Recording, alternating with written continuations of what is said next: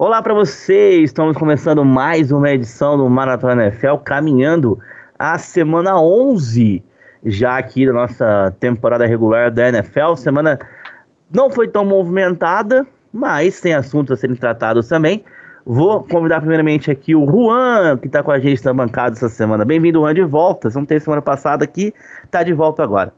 Oi, Carlos Oliveira. Oi para os nossos amigos ouvintes do Maratona NFL.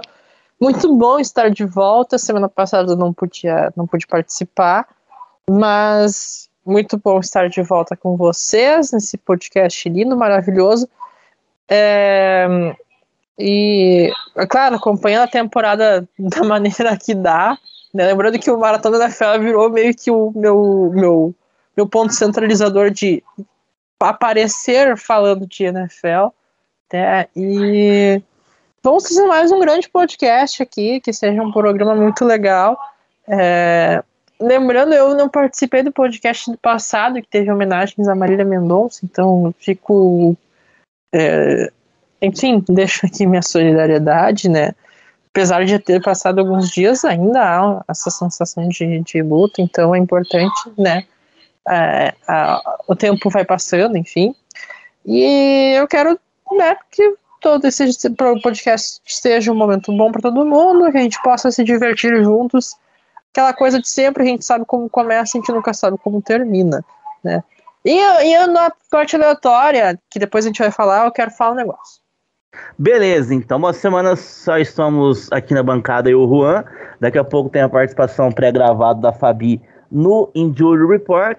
E a Mia não está com a gente aqui hoje porque ela está no nosso DM. A Mia passou por um procedimento na semana passada cirúrgico, ela está bem, está tá se recuperando muito bem. Semana que vem provavelmente ela vai estar aqui, mas ela segue se recuperando como foi um procedimento no rosto, né, na região da boca. Então ela está se, se recuperando ainda, mas ela está bem. Falo com ela o dia todo, tá, tá, tá uma boa recuperação, mas a minha tá aquela recuperação dia a dia. né, Carlos?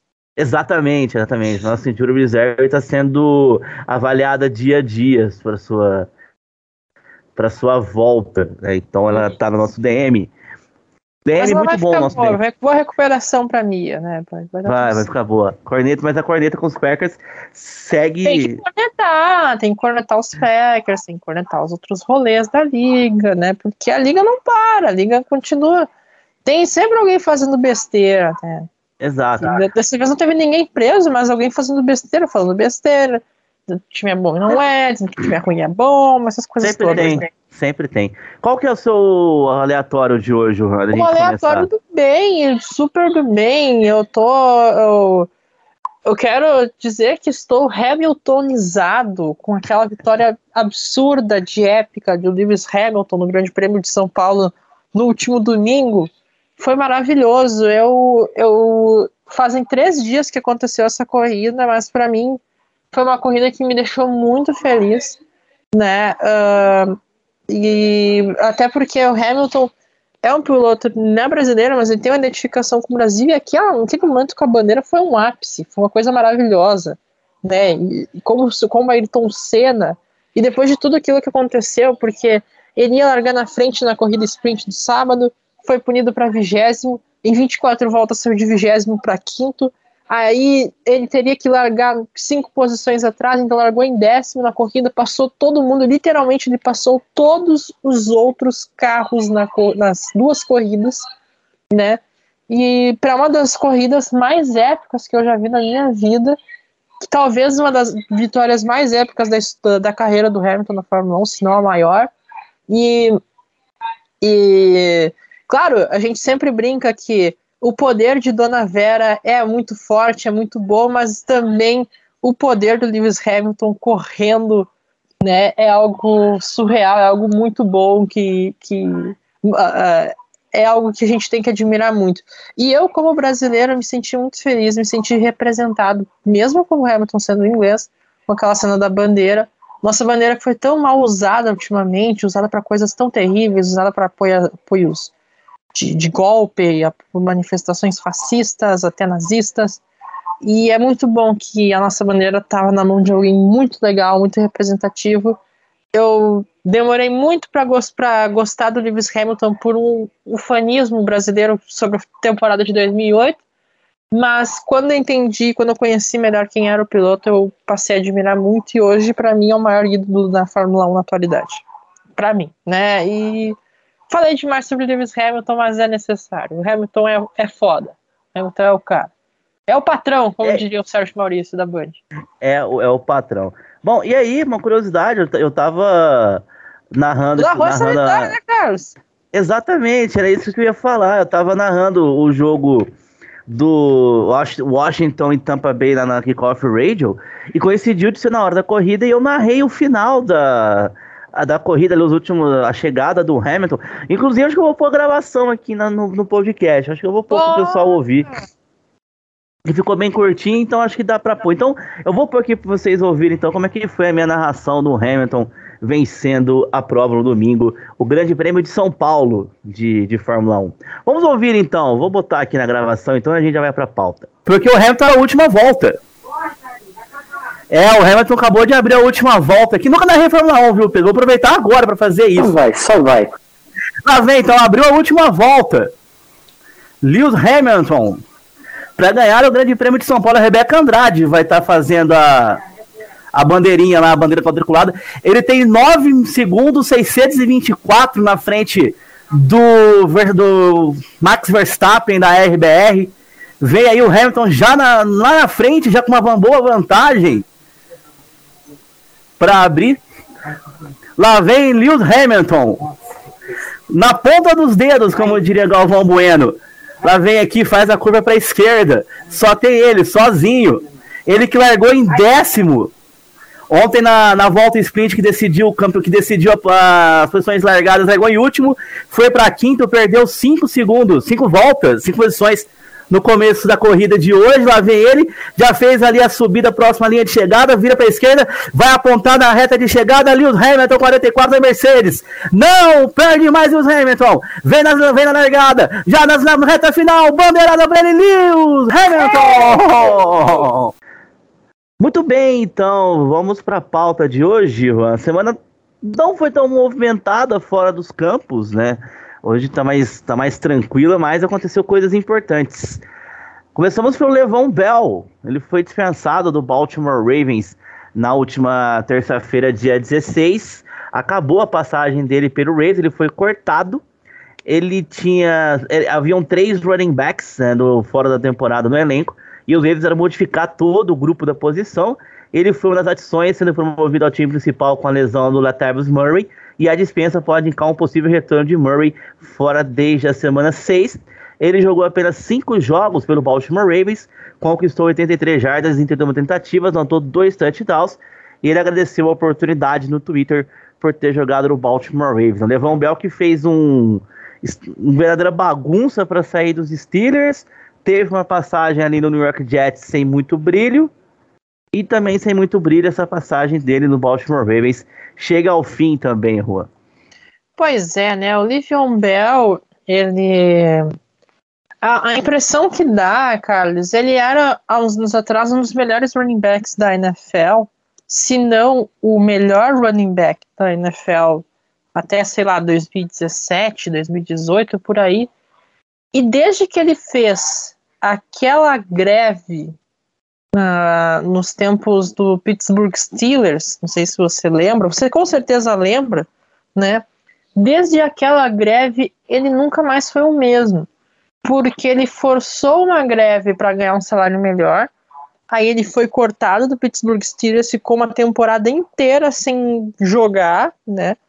E depois disso, ele entrou numa espiral de de lesões, de cortes, de coisas ruins que nunca mais foi a mesma coisa, né? É, e, e, assim, no, no, Baltimore Ravens ele já chegou para ser assim o refúgio, né? Porque os running backs titulares todos se machucaram. E aí, uh, e aí agora, né? Foi no Baltimore Ravens fez 83 jardas terrestres apenas, né, um número muito baixo, uma média de 2,7 jardas por, por carregada, por jogada, digamos assim. 12, 12, 12 não, perdão, 12 jardas foi a corrida mais longa, pouco mais de uma primeira descida, e apenas dois touchdowns, né, uma, uma estatística muito baixa. Vale lembrar que nos tempos de Pittsburgh Steelers ele fazia mais de mil jardas correndo com a bola, né? Ele jogou do Pittsburgh Steelers de 2013 e 2017. 2018 foi o ano que ele fez a greve, então ele não jogou. Aí dali para frente, só para trás, como diria aquele meme, né? Ele jogou no New York Jets. Não foi, uh, não foi muito bem, ele ficou a temporada inteira, mas fez uma temporada muito abaixo do, do nível que ele tinha antes. Depois jogou no Kansas City Chiefs. Apesar do Chiefs ter sido vice-campeão do Super Bowl, o Le'Veon Bell não era o principal running back, né? Foi na última temporada. E agora jogou no Baltimore Ravens apenas cinco jogos. Também um desempenho muito ruim. Não sei se ele vai. Talvez ele arranje uma boquinha até o final da temporada, mas vai ser isso aí. Vai ser empregos curtos, salários baixos. E é o que vai ter até, até se aposentar, né? Sim. Eu tava vendo aqui, ele teve uma passagem por Kansas City, eu não lembrava disso. Eu também não lembrava, pesquisei ali nos status e eu vi que Kansas City Chiefs foi na temporada passada. Isso, ele em 2019, ele jogou 2013, 2014, 15, 16, 17 pelo Pittsburgh Steelers. Em 18 ele estava nos Steelers, mas não jogou, como fez, ele fez a greve que o Juan falou. Em 2019 ele jogou 15 jogos pelos Jets teve 245 tentativas para 789 jardas, é, média de 3.2, 19 foi três touchdowns, né? Também teve. Apenas três touchdowns, sim, sim. É, mas ele, ele teve uma temporada de mais de 700, mais, quase 800 jardas no Jets, correu bem, então apesar de marcar poucos touchdowns, ele correu bem. Aí em 2020 ele fez dois jogos só pelos Jets, e aí ele foi pro Kansas City Chiefs fazendo nove jogos pelos Chiefs em 2020, com 63 carregadas, 254 jardas. Ele anotou um touchdown naquela, naquela temporada. Mas aí no Baltimore fez, foram apenas dois jogos nessa temporada também, para 12 tentativas, 29 jardas e a média de 2,4 aí por que o Juan disse, a corrida mais longa foi de 12 jardas. Ele já é um jogador aqui no, no alto dos seus 29 anos, não é um jogador velho, né? Um jogador que tá, podemos dizer, de meia idade para um jogador falando, né? Pra, é, para os padrões da posição já é um jogador não muito novo, né? É surreal, porque ele, na prática, ele é mais novo que nós, eu e você, né, Sim, Carlos? Mas é, pro padrão da posição, ele já é um jogador considerado velho, né?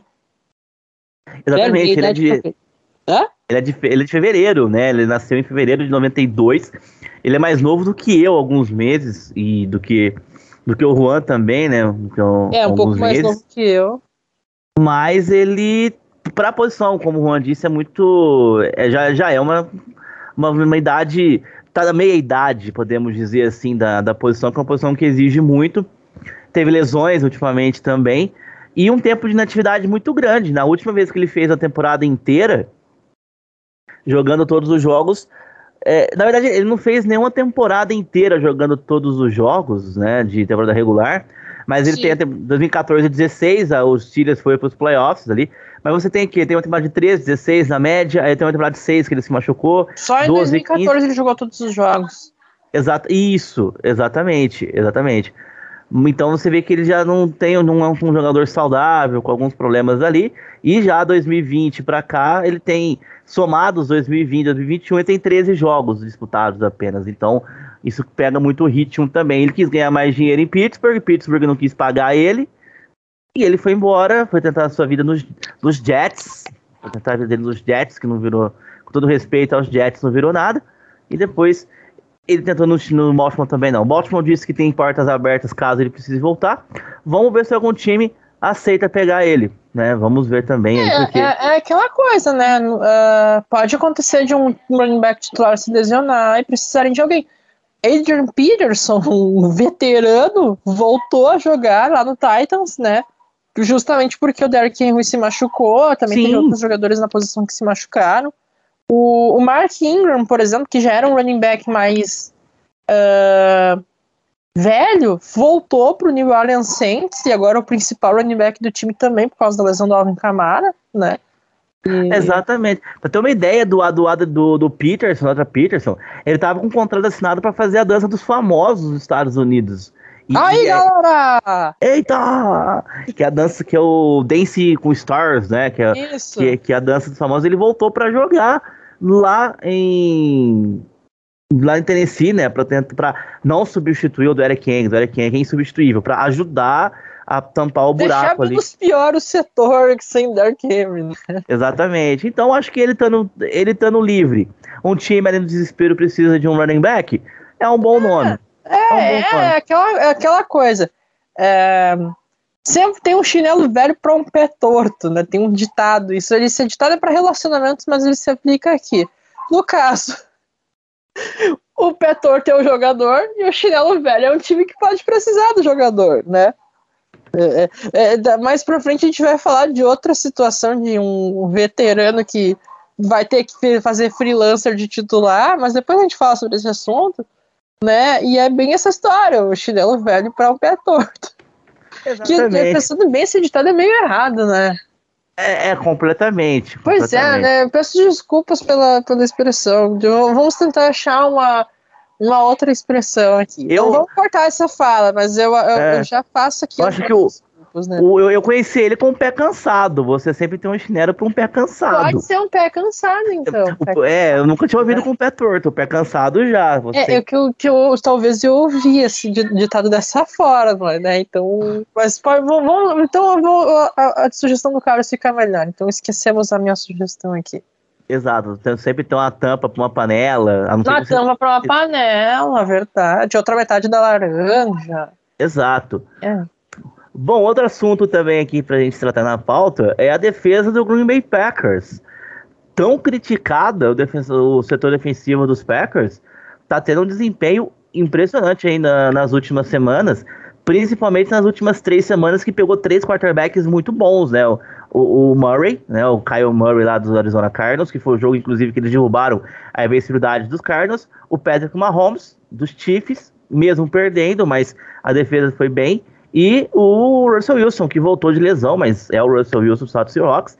E nessas três semanas, eles tiveram 56,4% apenas dos passes completados, cederam apenas 5,46%, aliás, 5,46 jardas de passe e cedeu apenas um TD é, pelo ar. Temos defesa em Green Bay, né? A gente tanto criticou a defesa de Green Bay nas últimas três semanas aí contra quarterbacks muito eficientes, mesmo perdendo para Kansas, mas aí perdeu para Kansas mais por, por falta de ataque do que, do que a defesa em si. Green Bay tem defesa lá em Green Bay.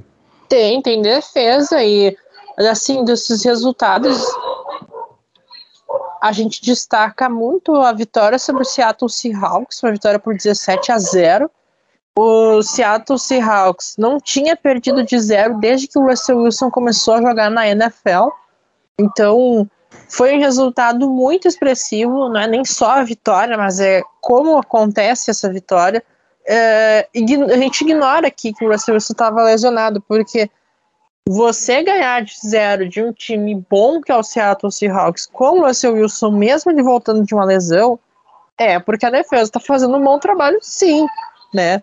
E, e é isso é engraçado, né? Para ver como é dinâmica, de semana a semana as coisas mudam muito rápido, né? Semanas atrás a gente dizia que tal time era um bambambam bam, bam do, do rolê e agora não mais, né? Por exemplo, o Arizona Cardinals, que estava invicto, foi o último invicto a cair, perdeu dois jogos, ficou ali sem o Kyler Murray, agora a gente já não fica mais com nenhuma afirmação.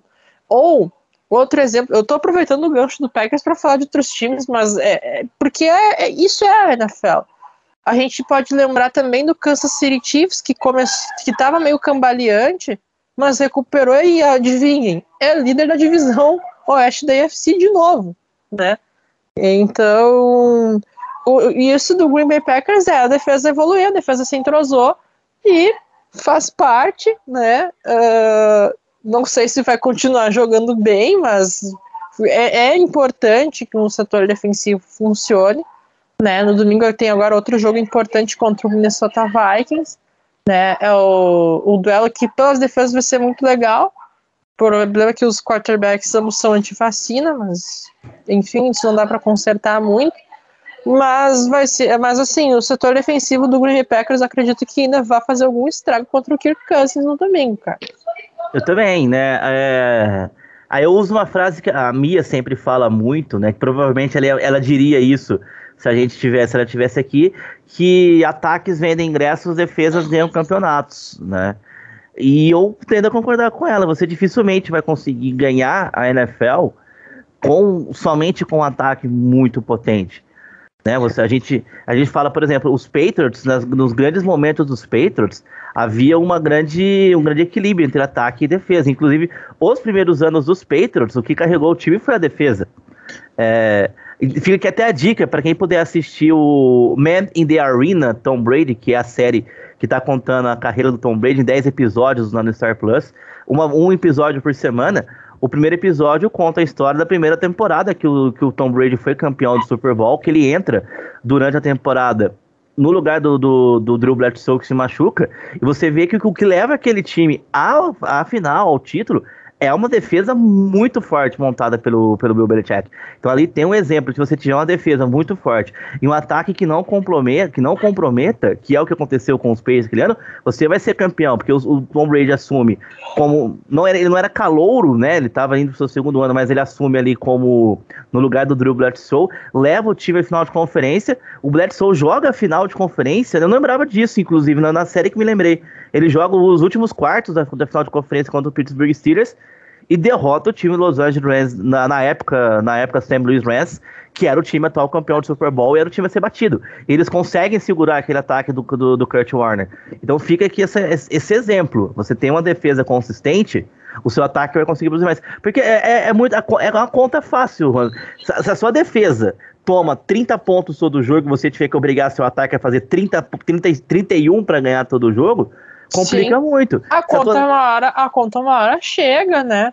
É o que aconteceu com o Chiefs essa temporada. É, Chiefs... e, e, e, assim, e, e, ainda sobre isso de exemplos, o exemplo do Buccaneers da temporada passada. Tinha um ataque muito bom. A gente sabe que o Tom Brady é um cara de outro planeta, mas o que carregou muito naquele Super Bowl foi a defesa, porque o Kansas City Chiefs sequer saiu do Super Bowl com um touchdown. Exatamente, exatamente, né? Então você, então você, você facilita a vida do seu, do, do seu ataque com uma boa defesa. E, e assim, os Packers conseguindo manter as defesas muito forte agora, é um time que se candidata com equilíbrio. Talvez a gente está tendo a liga mais equilibrada dos últimos anos. Você vê as duas, as duas conferências, você não tem um super time que tá que você olha e você esse aqui é imbatível. Não tem ninguém imbatível. Então, em uma liga muito equilibrada como tá, uma defesa forte pode fazer a diferença. E os Packers têm uma combinação que é explosiva, uma defesa que muito forte e um ataque comandado com um quarterback que é diferenciado né? Que, é, que é o que é o Aaron Rodgers, que é aquele quarterback que ganha jogos para você, muitas vezes sozinho se precisar. Então, é uma combinação que pode dar muito certo aí pro para Green Bay. Até, até os caras que o pessoal tava xingando que ninguém gostava da defesa, tá indo bem. O King, o, King, o pessoal dos Packers não podia ver o Kinger pintado de ouro na frente Sim, dele. a coisa mudou, né? Parece que o jogo mudou, não é mesmo? Exatamente. Os exaltados, os humilhados serão exaltados. Com certeza. É, mas faz parte né, da, da evolução natural. E é. assim, o Green Bay Packers, né, se mostrando com essa evolução e com. Uh, acredito que depois de toda a instabilidade extra-campo, talvez o Packers voltando aos, aos trilhos, digamos assim, né? Que, que tá, continua muito líder da divisão, provavelmente vai vencer a divisão, né? Porque tem sim, sim. quatro vitórias a mais que o Minnesota Vikings e temos dez semanas. E lembrando que ainda faltam. Buguei, faltam oito, oito, sete jogos. Sete jogos para o Green Bay Packers e oito para o Minnesota Vikings. Isso, então, isso. É. Que os Packers têm uma folga ainda na, na semana. Na, na, semana 12, se eu não me engano, a folga do, dos Packers. Bom, os Packers sem o Aaron Jones pelas próximas semanas. Né? A Fabi vai falar mais sobre isso no Injury Report mas eles devem conseguir suprir essa falta, por mais, mais difícil que seja, eles devem conseguir suprir essa falta. A gente tá falando de times consistentes aqui, de times que não há um time super dominante, já serve aqui para nós de, de ponte, de gancho, para nosso próximo item aqui, que é o Los Angeles Rams, né? O Los Angeles Rams perdeu na última segunda-feira de forma surpreendente para o San Francisco 49ers. Segunda derrota seguida do, do Rams, não é? Isso, isso. O, o, o, Rams que foi de queridinho da, da, da NFC para meio que vilão, né? Com duas derrotas seguidas, inclusive essa para o San Francisco 49ers.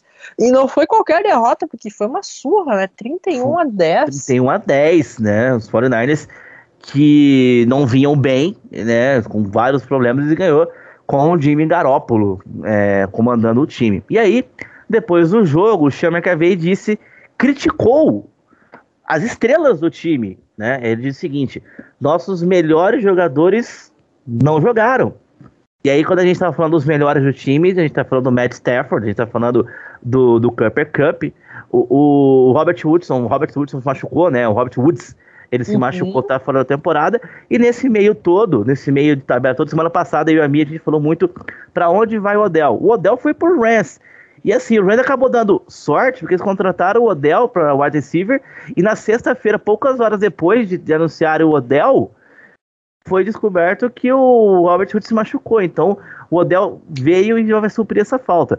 Mas é um time que decaiu. É um time que parecia que era imbatível, não é tão imbatível mais assim o Los Angeles Rams.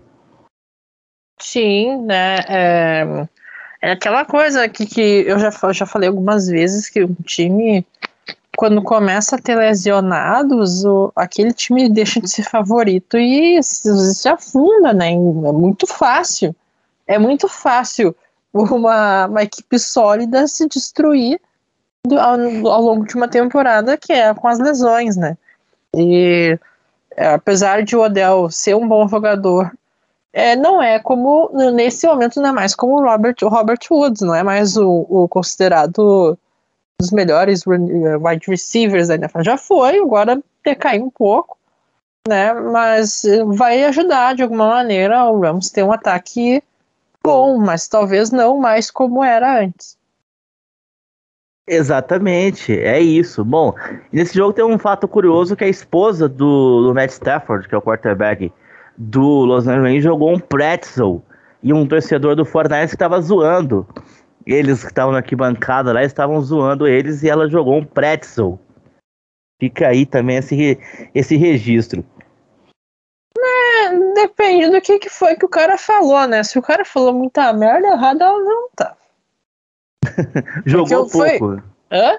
É, foi, é, pode ter sido pouco, assim. Vai saber o que, que foi que, que o cara falou. É, a gente sabe que a gente no estádio começa a, quando começa a cornetar, começa a falar muita bobagem e às vezes merece uma chapuletada, né? Exato. E para quem não sabe o que é pretzel, é aqueles aquele é, bolinho, podemos dizer assim, é tipo pãozinho. Tipo, é, tipo um, um, pãozinho torto, faz uns nó e tal. é, que é frito, né? Isso. É, é, Bretzel, né? Com B, né? Bretzel ou Pretzel. É, é um pão de origem alemã, uma comida de origem alemã, né? Hum, Cara, é, é, isso.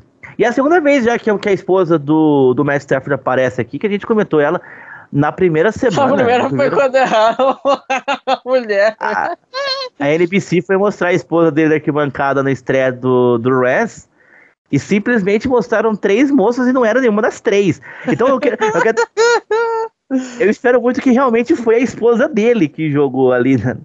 o Redson. É, pois é, será foi... que foi a, a titular as sósias? Aí acho que e foi ela mesmo, porque ela foi no, no, Instagram e pediu e pediu desculpas à esposa dele. A gente até brincou no dia que acho que falaram pro cara da câmera, filma, filma a mulher loira com a camisa dos Rams. E aí. Aí eles foram na primeira loira que apareceu. Você tá, você tá, você tá nos Estados Unidos. A, a, a, facilidade de você ver uma mulher loira na arquibancada no jogo do Rams em Los Angeles, com a camisa do Rams, é de, é de 9 para 1, praticamente. É, é tipo. É, é que é que, que diferente do Brasil, que tem muitas culturas no mesmo país, lá povos são meio iguais. E aí complicou. Eles conseguiram mostrar três mulheres e nenhuma era. Ela estava atrás da terceira no no camarote, mas enfim. Mulher...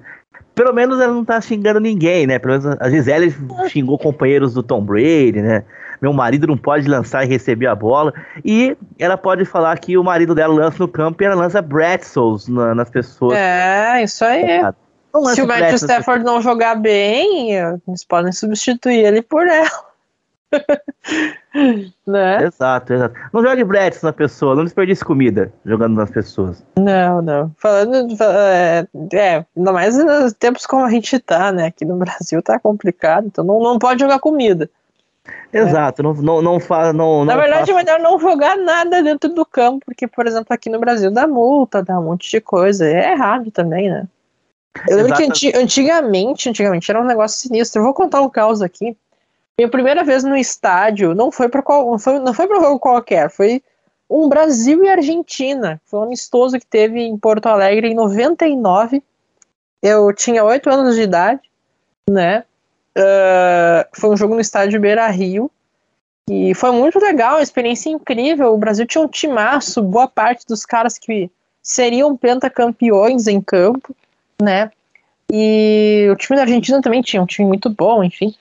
Mas eu lembro que eu tava pro lado, na época, uh, os mais jovens talvez não lembram, mas na época os vestiários eles eram separados pelo, pelo campo, né? O vestiário do time mandante ficava de um lado do campo e do time visitante ficava do outro lado do campo. O vestiário onde eu, eu tava era o da Argentina. E eu lembro que antes do jogo, a, o jornal Zero Hora deu um monte de bandeirinhas para a torcida do, uh, ficar. Enquanto eu tô falando isso, tem cenas lamentáveis no jogo entre Corinthians e Flamengo. Eu vi, o pau tá quebrando. Eu tô vendo o pau quebrando, mas eu não tô sem áudio. Voltando aqui. Falando nisso, quando a Argentina entrou em campo, as pessoas tiraram aqueles pedacinhos de, de aquelas bases das bandeirinhas, que eram as bandeirinhas com um mini mastro, né? Um, tipo um caninho de PVC assim e começaram a tirar desenfreado na cabeça dos argentinos. Pô, que puta ideia também. Eu né? lembro, eu lembro que o, o Sorin, que virou depois comentarista da ESPN, foi ídolo do Cruzeiro e tudo mais, o Sorin tomou uma na cabeça. na minha frente, eu lembro, eu, eu não lembrava muito dos nomes dos caras, mas o Sorin chamava atenção por causa daquela cabeleira já. E eu lembro que ele tomou uma na cabeça. Era outros tempos, não deu nada. Ficou por aquilo ali mesmo. Ninguém foi preso, ninguém fez que nada. Situação, que situação. Que fique claro que eu não fiz nada porque eu tinha sete anos, né? Então. Né? É. Provavelmente se eu fosse mais adulto naquela época eu teria feito besteira, mas felizmente eu não eu, fiz. Eu lembrei agora, você contando das bandeirinhas, só pra gente encerrar aqui aleatório. Eu lembro que pra Copa do Mundo do Brasil 2014, o Carlinhos Brau. Ele Nossa. criou ele criou um instrumento que chamava cachirola, Nossa, uma coisa assim, que era, que era um, um chacoalho, um chacoalho. E era, e era um instrumento que foi criado para ser um item da torcida na Copa do Mundo. Sim, pela torcida do Brasil. Um troço totalmente marqueteiro. Totalmente. Tinha o símbolo da Copa do Brasil, aquela, aquela que era a taça estilizada verde e amarelo, né? Qual era a ideia? Jogos do Brasil, dá aquilo lá pra torcida, o pessoal fica chacoalhar. E ele realmente, como teve a Vuvuzela na África do Sul, né? O aquele barulho surdecedor, eles queriam fazer a cachirola. Acho que é a cachirola mesmo chamava e aí teve um amistoso do Brasil um pouco antes da Copa. Não, não foi do Brasil, não. Foi o, o jogo que eles lançaram era um clássico Bavi, Bahia e Vitória. Bavi. Eu lembrava que era na Bahia, no, eu lembrava que era na Bahia, mas não é. sabia se lembra que era o jogo do Brasil. Era um Bavi. Bahia, era Bahia e Vitória. Que eles lançaram na Fonte Nova, né? Na nova Arena Fonte Nova. E aconteceu alguma coisa, começaram a tacar o, a, a cachirola do Sim, campo. Sim, o, o Bahia foi surrado em campo e a torcida do Bahia tirou aquilo revoltado.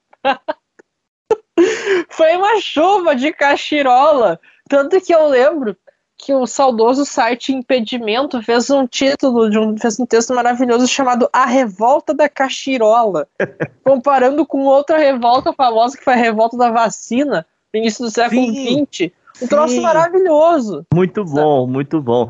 E eu lembro também de outro, de outro fato que aconteceu, Eliminatórias para a Copa 2002. O Brasil, que era aquela eliminatória para a Copa 2002, para quem não acompanhou, foi, foi terrível. Teve um Brasil e Colômbia no Morumbi.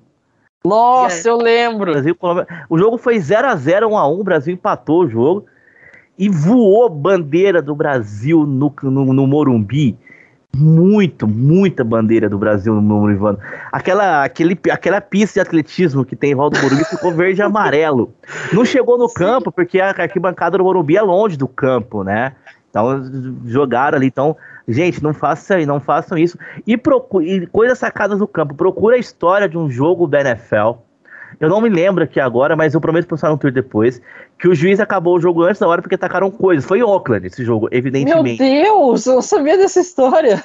Eu vou procurar essa história que o jogo foi paralisado. E aí o pessoal da NFL fez o jogo voltar depois, porque tacaram garrafa no campo por causa de uma chamada arbitragem. Garrafa, lata de Pepsi. Foi, foi terrível.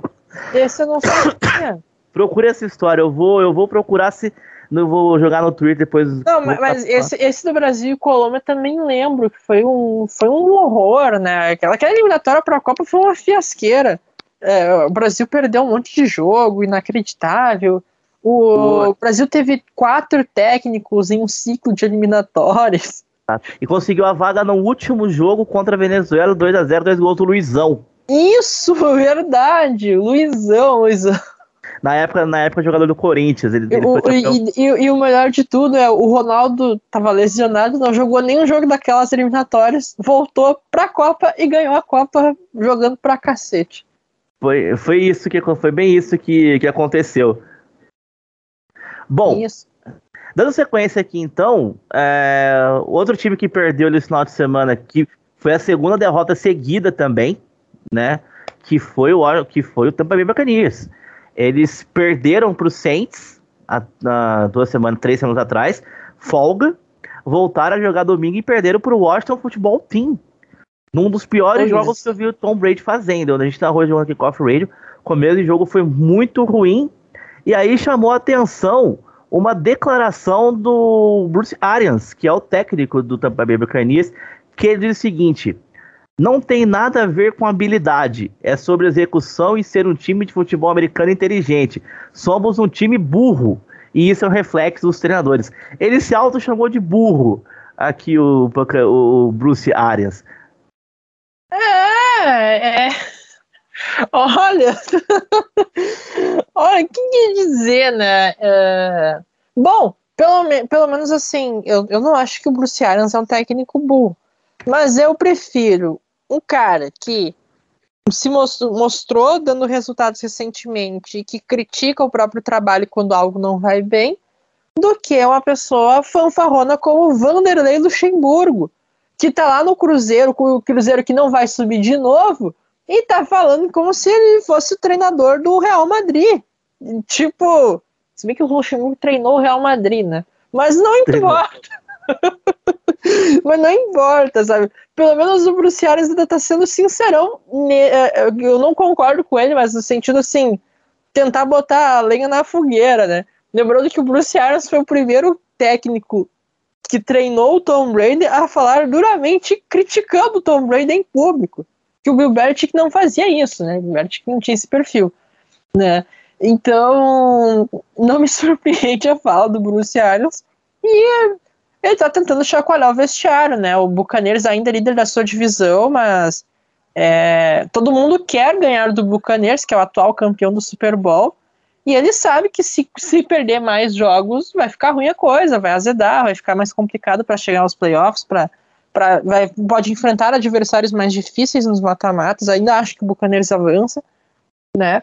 E ele tá mais que certo em, em motivar a galera. Talvez não sei se precisaria é, externar as críticas em público, mas aí é uma decisão, decisão dele, né? É, ac acontece. Falando em burro, o Ned, o Ned Harris, jogador do, do Pittsburgh Steelers, ele surpreendeu. Nós tivemos o primeiro empate da temporada, né? Jesus, amado. Detroit Lions e Pittsburgh Steelers empataram em 16-16. Eu falei isso com a Fabi no, no, pod, no na sequência do podcast no Juro Report daqui a pouco, e volto a dizer que a pessoa que assiste esse jogo inteiro, ela merece um prêmio. A pessoa que se prestar a assistir o VT desse jogo, ela é louca. Ela tem que ser internada, porque, cara, eu começar a ver o jogo, eu vi 10 minutos do VT, não deu, cara. Foi horroroso. Mas enfim, entendemos pelo empate. E o glorioso Ned Harris não sabia que tinha empate na NFL. Ele disse o seguinte depois do jogo: Eu não sabia que se podia empatar na NFL. Na minha mente, eu estava sentado no banco a dizer: Tenho mais um quarto para jogar. Mas alguém veio ter comigo e disse: É isso mesmo. Nunca tinha tido empate na minha vida, disse Harris em entrevista que ele deu pra ESPN americana. Ele não conhece o jogo que ele tá jogando, cara. É, é, é, o cara não conhece as próprias regras. Eu. É assim, é inacreditável, na verdade, sabe? Uh, o, o, cara não conhece a regra do próprio esporte que, que joga, que, que sustenta, né? Uh, e não é assim uma regra do tipo, ah, o futebol americano tem mil e uma regras. Não é uma regra assim, ah, não saber como é que é a regra de holding por exemplo. Não, é, é não saber se depois que acaba o tempo da prorrogação, se o jogo termina empatado ou não, sabe? É um, é um nível assim. Me espanta saber isso, sabe? Prova que muitas vezes o cara chega na NFL sem nenhum preparo acadêmico, digamos assim, e é irônico porque eles passam por um tempo numa universidade, não aprendem nada dentro do curso deles, muitas vezes, quanto mais sobre futebol americano. E aí chega e fala umas besteiras dessas, né? É, é, surreal. A gente muito já riu de entrevistas de jogadores, por exemplo, no futebol da bola redonda, de falar umas, umas asneiras e tal, mas nunca eram asneiras dentro de campo, dentro das regras, né? Da, sobre, que nem, por exemplo, o, o Jardel, né, que foi ídolo do Grêmio no, no título da Libertadores de 95, ele disse que uma vez ele, o Dinho e o Paulo Nunes formariam uma dupla sertaneja. Mas ele falou várias outras coisas. Mas, mas, mas enfim, é uma, uma, uma, uma cagada, uma, uma fala errada de uma coisa que, né, que é fora do contexto que ele, do esporte que ele praticava. É totalmente Sim. diferente o caso do Neide Harris, que não sabia uma regra básica do esporte que ele pratica. O, o Lenny Harris meteu o Marinho, né? Pô, sabia não. É, ainda pior. Cara, grandes entrevistas do futebol. É, você falou do Jardel falando de formar uma dupla de três, né? Isso. Eu, eu lembro que teve um técnico que. É, faz muito tempo, não vou me lembrar agora, mas ele falou o seguinte assim: o nosso time estava à beira do precipício e ele tomou a única decisão certa que foi dar um passo à frente. É, não, não faz sentido essa analogia. não, não faz o menor sentido. O, aí tem o, o, famoso clássico é clássico e, e, e vice-versa. E vice-versa. Teve uma vez que eu tava vendo um jogo com o, o Neto de comentarista. E aí, uh, e aí um jogador não alcançou a bola, né? Foi feito um lançamento muito, muito rápido e não conseguiu alcançar a bola. Aí o Neto mandou essa no ar. Nem se ele tivesse dois pulmões ele chegava. e, aí, né? Pô, é, é, Fazer o quê? Um abraço grande, pro craque Neto, eu gosto muito dele. Grande, ele falou grande craque Neto. Chamou, chamou o Otamendi hoje no programa de vagabundo. Não, mas com toda razão. O que, que o cara fez no jogo? Ele deu uma cotovelada no, no, no, no Rafinha e não deu nada, não deram nada. Inclusive, os árbitros desse jogo foram suspensos pela Comembol, não sei se tu viu. Vi, vi, o Andreas Cunha, que, que apitou o jogo, ele ia ser VAR na final da Sul-Americana no final de semana. E ele foi afastado, né? Então ele não vai ser mais VAR. Aliás, a Copa Sul-Americana batendo de 10 a 0 na, na NFL. Porque quem vai ser o show do Super Bowl mesmo nessa temporada? É uma galera do hip hop, é o Dr. Dre, Eminem. Exato, pessoal. Snoop Dogg. Sim, o show. Sim, o show da final da Sul-Americana, intervalo será com os Barões a Pisadinha. Não, sério? Seríssimo, saiu hoje. E vai ter mesmo intervalo no meio do jogo. Vai ter, vai ter. Consegui a autorização da FIFA para isso. Meu então, Deus do céu. A final da Sul-Americana terá em sua, em sua em seu, em seu intervalo Barões a Pisadinha e na abertura, no show de abertura terá show com Juliette Carol com K. Não Mas tá, tá, de sacanagem. Eu estou falando sério, não faz o menor sentido. Não, não, mas, mas quem olhou o Big Brother lembra que elas não se batiam, cara. Não faz o menor sentido. Não mesmo. E o dos barulhos da pisadinha, realmente. Eu fiquei. Eu... Tá bombando, tá, tá, tipo, não, não é uma, um meme, só, não é um meme não, mas não é algo do momento só a, a, a Juliette cantar, então. Vai cantar no, na final da Sul-Americana. Inclusive eu já até tomei um susto, tava no Twitter e de repente bateu lá o perfil, o perfil da Copa Sul-Americana. Os Barões, a pisadinha, falei que isso não pode ser real, vai sim, é real. Sul-Americana. Sábado. Não, tá, vai ser sábado em que cidade? Montevidéu, vai ser Montevidéu. Ah, os dois, você também Montevidéu, tá. Exatamente. Tudo em Montevidéu, a final da Sul-Americana. E o jogo no Brasil se passa só na gloriosa Comembol TV, né? Exatamente, Sul-Americana, a Sul-Americana sim. Tá. Aliás, o Brasil dominando aí o futebol sul-americano, porque a final da Sul-Americana, agora, agora no, no sábado, é Atlético Paranaense e Red Bull Bragantino. No outro sábado tem a final da Sul da Copa Libertadores, que é Palmeiras e Flamengo. Flamengo uhum. Que vai ter show no intervalo também, mas não disse quem ainda, né? A gente não sabe. E na Libertadores Feminina, o Corinthians vai fazer a final contra o Independiente Santa Fé. E por muito pouco não teve uma final brasileira também, porque a Ferroviária a foi Ferroviária eliminada. perdeu, né? Na semifinal para o Santa Fé. Então o futebol brasileiro dominando aí a, a Sul-Americana. Mas o grande momento vai ser o show dos Barões na Pisadinha no intervalo ah, da final da Sul-Americana. Que, hora que vai ser essa delicinha de jogo? Vamos ver aqui já. A gente passou o horário agora para confirmar aqui. Copa Sul-Americana 2021 aqui. Final sábado, 5 da tarde. Muito bem, vou ver se, se eu assisto. Se eu lembrar também, não, não garanto nada. Exatamente. E mais uma curiosidade só que, como a gente tá com pouca pauta, dando para bastante aleatoriedades, o pessoal hoje de manhã tava vendo, é, quando você entrava na página é, em inglês da, da, da Comebol, e, alguma, e alguns, algum, algumas pessoas algumas pessoas têm ativado ali no navegador a tradução, a tradução em tempo real, né, do texto que você tá, né? Uhum. Então, quando você entrava na página em inglês do, do da final da Sul-Americana, tava aparecia escrito Atlético Paranaense e Sutiã na final da Sul-Americana. Por quê? Sutiã? Explico por quê. Tava abreviado, então tava o símbolo do Atlético. Depois eu te mando o print, tava o símbolo uhum. do Atlético ATH, uhum. né, que é o símbolo do Atlético. E a abreviação do Red Bull Bragantino no site da Comebol tá de Bragantino, que é BRA. Bra. Tá. E Bra em inglês é sutiã. Então a, a, tradução automática ficava sutiã. Então. Não, aconte... isso, isso já aconteceu comigo. Tinha uma época que meu computador deu uma. tava no, com tradução automática. E aí eu fui abrir o site da NFL. E, e aí tem, na época, uh, os placares eram pelas siglas dos times, né? As três primeiras letras do nome da cidade, ou duas letras, enfim, tipo, três primeiras letras do tipo, ah, o time de Washington, WAS. Uh, sim, o, sim. O Tampa Bay, o TB, né? Essas coisas. E aí tinha um jogo naquela semana que era Carolina Panthers e Washington. E aí no placar tava carro contra foi car de carro, carro, né? O car do Carolina Panthers virou carro. E o as do Washington virou foi. Não fazia o menor sentido.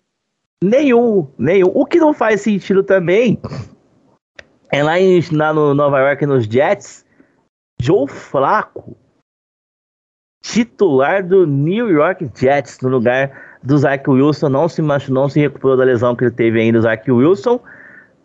Matt, é, o Mike White não joga. Joe Flaco de volta à NFL como titular no jogo contra o Miami Dolphins. Os humilhados sendo exaltados, né? A gente fica sempre zoando Joe Flaco, Joe Flaco, Joe Flaco. O Olha o cara aí, vai ó, voltar. Tá, tá, tá, tá, ele sempre volta. Né? Tem, tem gente que nunca vai embora. E o Joe Flaco sempre volta. É a mesma coisa. Ele, o Joe Flaco é o Ryan Fitzpatrick com o Super Bowl. Ele nunca vai sair da NFL. Ele vai, ele vai sempre achar um lugarzinho. Vai, é, é, o caso do pé cansado com o chinelo velho de novo, que a gente fala aqui. É, é, é aquele meme. É aquele meme dos Simpsons, do Mo jogando o Barney pra fora do bar e o Barney aparecendo na porta atrás dele já, né? Exatamente, é bem isso aí mesmo. Né? Então ele vai ser titular o, o Fla, do jogo. O, Fla, o Flaco, depois do, da passagem desastrosa ali dele no, no, no, Desastrosa não, na verdade, ele teve uma passagem muito feliz no Baltimore Ravens e vazou, né? Quando começou a ficar ruim a coisa. Mas depois ele teve a passagem desastrosa no Denver Broncos e no New York Jets. Jogou cinco jogos em 2020, sacaram ele, volta em 2021 e vai ser titular de novo, né? Que, que doideira. Que, que, que, uh, são as voltas que a Terra plana dá, né? Exatamente. Bom, vamos então agora ao Enduro. Terra não é gente... plana, tá, gente? Só pra deixar claro. É, só, evidentemente. Quem, quem pegou, pegou a referência aqui do que eu tava é, Vamos então agora ao Enduro Report com a Fabi e a gente volta para encerrar com os palpites.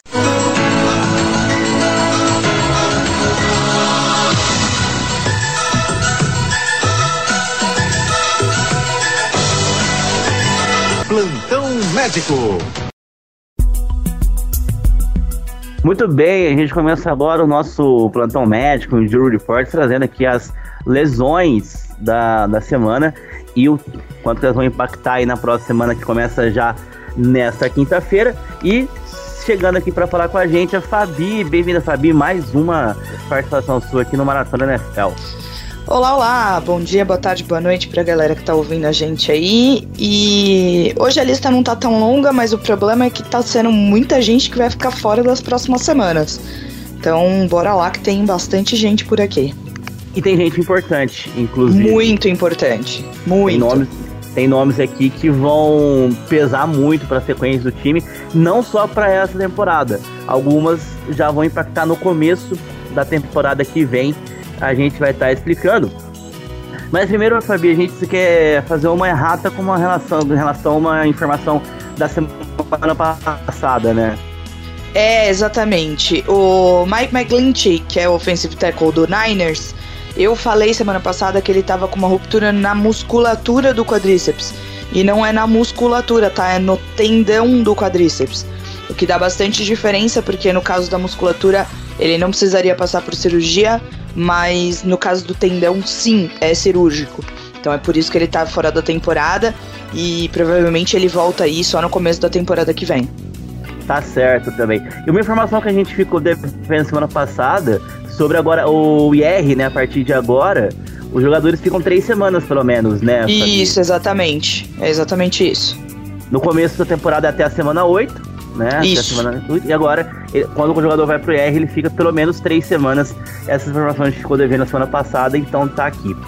Vamos pra lista então dos machucados da semana, começando com o Detroit Lions, que conseguiu empatar o jogo contra os Steelers, um jogo tenebroso, inclusive para quem assistiu o jogo, parabéns. Para quem teve coragem de ver o VT do jogo, parabéns também, porque foi terrível. Eu, eu falei assim, bom, eu vou ver o VT desse jogo pra ver o que aconteceu. Com 10 minutos eu parei, falei, não dá, não dá. Cara, eu não sei qual dos jogadores do Steelers que falou que não sabia que tinha como empatar um jogo. Ah, foi o Ned Harris. Ned Harris. Ele não conhecia a regra, ele achou que, que era igual no college. Bicho, como assim? Você tá jogando na liga, velho. Acorda, meu querido. Tipo, eu, eu, eu, imaginei ele com aquele meme do Pikachu assustado. Ele falou assim: vamos pro mais jogo. Eu falei assim: não, cara, empatou. Acabou. Né, de Harris, vamos, vamos embora. Ele ficou. Ele não ficou é prorrogação, não é prorrogação eterna igual no playoffs. Exatamente. Só pra avisar. E nem, e nem college, né? Que o college também não tem, não tem empate. O cara não conhece a regra do, do jogo que ele tá jogando. É, Ned Harris pisou na bola. Bom, então desse empate, né? Além do jogo terrível que foi, a gente teve o running back do Lions, né, o Jamar Jefferson, que ele saiu carregado do campo, uma, uma lesão no tornozelo que aparecia de grau 1, Fabi. É, a, a diferença da, do, das lesões de tornozelo em grau 1, grau 2, grau 3 é a quantidade de inchaço, acometimento de mobilidade, isso tudo é o que diferencia as lesões de, torno, de torção de tornozelo em graus tá? Então, uma torção de tornozelo grau 1 é uma torção de tornozelo leve, e aqui eles não especificam se é tornozelo alto ou baixo, mas imagino eu que seja baixo, por isso que ele fica fora aí de uma a três semanas. Vai depender um pouco do tempo de recuperação dele, como ele se sente melhor, a administração da dor e tudo isso. Tá certo. O Steelers, jogador importante dos Steelers, jogador de defesa, o TJ Watt, ele fez um exame de ressonância magnética, não mostrou nenhum dano estrutural no joelho e no quadril após receber uma pancada de um companheiro, um fogo amigo. Ele segue com dor. Se o jogo fosse no começo da semana, ele provavelmente estaria fora. Felizmente não, não mostrou nenhum dano estru estrutural, né? Porque quando eu olhei a pancada, eu já olhei e falei, ai, meu ligamento cruzado anterior que foi pro saco. É, foi mas, feio, foi feio. Mas felizmente não. É, ele tá listado aí com lesão de joelho e de quadril, né? E falaram por aí que ele tá bastante dolorido ainda. Ele não tem, como você comentou, né, nenhum dano estrutural, então nenhum ligamento, nenhum tendão, nada de musculatura, nada. É só a dor mesmo. Então, vamos ver aí como é que ele administra tudo isso e os médicos, né, administram tudo isso para ver se ele joga ou não na semana 11. Honestamente, acho que não. Mas vamos ver o que, que acontece. Bom, tá certo, porque é, essa dor que ele tá sentindo deve atrapalhar no movimento, né? Na, muito, na corrida, assim. Muito, assim. muito. Ah, então tá certo. No Cleveland Browns, ele que é praticamente morador já aqui do nosso, do nosso R, toda semana ele tá por aqui. Menino, eu pensei isso quando eu tava fazendo essa lista. Acho que nem precisa pagar o nome dele, viu, Fabi? Dos, dos, é. dos, só, só paga os outros e deixa ele porque é o Baker Mayfield. Vou deixar ele... ele aí pro resto da temporada, coitado. Sim, porque ele já teve lesão no, no ombro, ficou de fora. E domingo, no jogo contra os Patriots, ele se, deixou o campo com uma lesão, uma lesão no joelho, né? Uma possível lesão é. no joelho. Ele corte tá com... no joelho. Tava com e... corte no joelho. E, exatamente, exatamente. Entrou o Casey Keenum na continuidade do jogo. O raio-x deu negativo, né? Mas ele tá duro pra semana 11. Ele não fez uma ressonância ainda, porque a ressonância pode pegar alguma lesão que o raio-x não pegou, né? É, o que eu sempre digo, né? Ressonância pega partes moles, então tendão, ligamento tal, e o raio-x pega osso. Então, felizmente aí ele não teve nenhuma fratura, mas a gente ainda não tem, como a gente tá gravando terça-feira à noite, tá, galera? Só pra vocês saberem, é, ainda não saiu nenhum resultado ou nenhuma especulação que ele fosse fazer o exame de ressonância magnética, né? É, se ele for fazer, não sei não se vai mostrar muita coisa, porque já falaram ali que ele tá. que o fato dele ter saído foi, foi mais por dor do que pela própria lesão, assim, o mesmo quadro do, do TJ, mas o do TJ assustou um pouco mais. O do Baker, ele só tá dolorido mesmo. Então, ele ainda tá como dúvida pra semana 11, mas pode ser que ele entre sim, tá? para jogar. Exato. No Atlanta Falcons, que inclusive é o jogo que a gente vai transmitir lá na Kickoff Radio, né, contra os Patriots, o running back, o Cordarelli Patterson, ele tá com uma lesão alta de tornozelo também provavelmente grau 1 aí de fora a uma a quatro semanas. Exato, e porque o tempo muda de retorno, porque na lesão de tornozelo alta, como eu sempre expliquei, ela é mais difícil de recuperar. Né? Tornozelo baixo ela é mais feia, mas ela é mais fácil. Tornozelo alto já é um pouco mais complicado.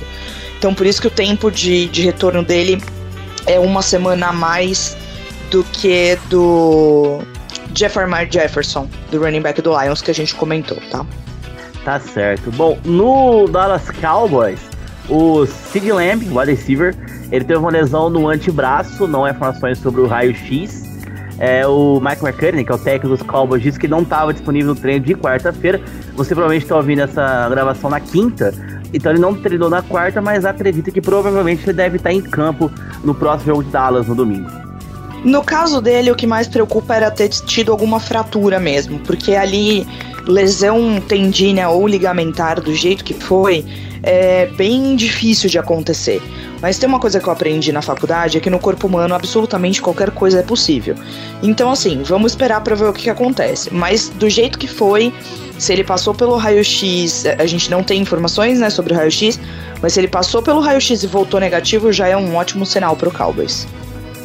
Exatamente. Bom, New Orleans Saints, né? O New Orleans Saints que vai ser também o jogo da kickoff no domingo contra o Philadelphia Eagles, tá nesse jogo domingo à tarde também lá com, com o pessoal da kickoff. O Ty Montgomery, que é o wide receiver, ele caiu de forma estranha no último jogo após correr uma rota que acabou resultando em um passe incompleto. Ele teve um deslocamento no quinto dedo da mão esquerda. e chegou, que é o dedinho, né? Que é o dedo mínimo. É o Exato. dedo mínimo mesmo. Eu achei que tinha falado o nome errado. Não, E- tá certo. E acabou deslocando. E chegou a cortar a pele, inclusive. Sim, e pra quem quiser ir procurar a imagem, dá uma olhada ali. Pra quem tiver um pouco de estômago, tá? Porque a imagem não é bonita. Ou pra quem, pra quem quiser esperar no vídeo que eu tô fazendo pras, pras meninas do Quarta pra Duas, né? Que são as mesmas meninas do Girl Power NFL no Twitter. é, é- vai aparecer essa foto aí. Mas pra quem não tem estômago e só pra ter uma ideia, põe a tua mão na tua frente. O teu dedinho tá apontando pra frente, certo? Pra cima. O dedinho dele estava virado, metade do dedinho virado pra fora. Ai, Não Ai. foi bonito. não mesmo. Ai, Não foi bonito. Imaginei aqui e tô. Ai, é, tô dolorido. Bom, então vamos ver como vai ser. E pro seu wide receiver, né? Se não tiver 100% fica bastante complicado, né? Ainda mais o dedinho que é o ponto de sustentação pra conseguir pegar a bola, né? Exato, mas eh, felizmente foi na mão esquerda, né? Imagino eu que ele seja, seja destro, tá? Tô falando aqui sem, sem o menor conhecimento de causa, mas imagino eu que ele seja destro, que facilita um pouco ter sido na mão esquerda. Mas mesmo assim é complicado. Bom, no Washington Football Team, que surpreendeu domingo vencendo o, o Tampa Bay Buccaneers, o Ricky Seal Jones, que é o tie end, ele teve uma lesão no quadril ainda não especificada, mas a provável hipótese diagnosticada é de um estiramento da musculatura do quadril. Inclusive na transmissão da CBS eles falaram, e da Fox, aliás, tá transmitindo o jogo, eles falaram isso mesmo, que era uma possível lesão de músculo na musculatura do quadril mesmo durante o jogo. Eles falaram isso e ele tá em avaliação dia a dia. É, exato. E é um- a lesão na musculatura extensora do quadril, tá? Eu esqueci de colocar aqui. O que mudaria um pouco caso se fosse para musculatura flexora, porque no caso das, das musculaturas extensoras de quadril, é, elas são mais usadas, né? Vamos dizer assim. Então, é, vamos ver aí, ele tá em avaliação dia a dia. É, então, mas ele, as hipóteses é que ele pode ficar fora aí de duas a três semanas. Então, vamos ver o que, que vai acontecer com ele. Beleza. E a, essa aqui o de Washington vai sentir bastante, que é o Chase Young, principal jogador dessa defesa, uma lesão de LCA fora da temporada. E foi uma lesão sozinho. Eu cheguei a comentar algumas vezes na, nas transmissões que a gente faz da, da Kickoff Radio. é, que lesão que o jogador tem sozinho são piores do que às vezes se ele tivesse tomado uma pancada. Então, obviamente, o quadro não tá de todo ruim. Ele já, já deve ter passado por exame de ressonância magnética para constatar realmente a ruptura, né? Porque já saiu que ele tá com uma ruptura de LCA. E felizmente deve ter sido só isso, né? Porque já tiveram casos aí de jogador ter um- uma praticamente o mesmo padrão de movimento e arrebentar o joelho inteiro, né? Então, pra ele, felizmente, foi só o LCA mesmo. Só que aí é onde entra o problema, né? Isso aconteceu na semana 10. O, provavelmente ele vai voltar lá pra semana 10 do ano que vem, sabe? Então, Nossa, é, então assim, temos problemas no Washington Football Team. Mais um, É. né? mais um, ma- mais um, né? Vamos o fazer sem. Conseguiram vencer sem o, sem o Chase Young domingo contra os Tampa. Vamos ver pro restante da temporada e da próxima. Também. né? Exato. Exatamente. Pelo jeito dessa, voltaria só na met- da- mais da metade da temporada que vem. Então o pessoal do Ron Rivera lá vai ter que pensar nisso aí.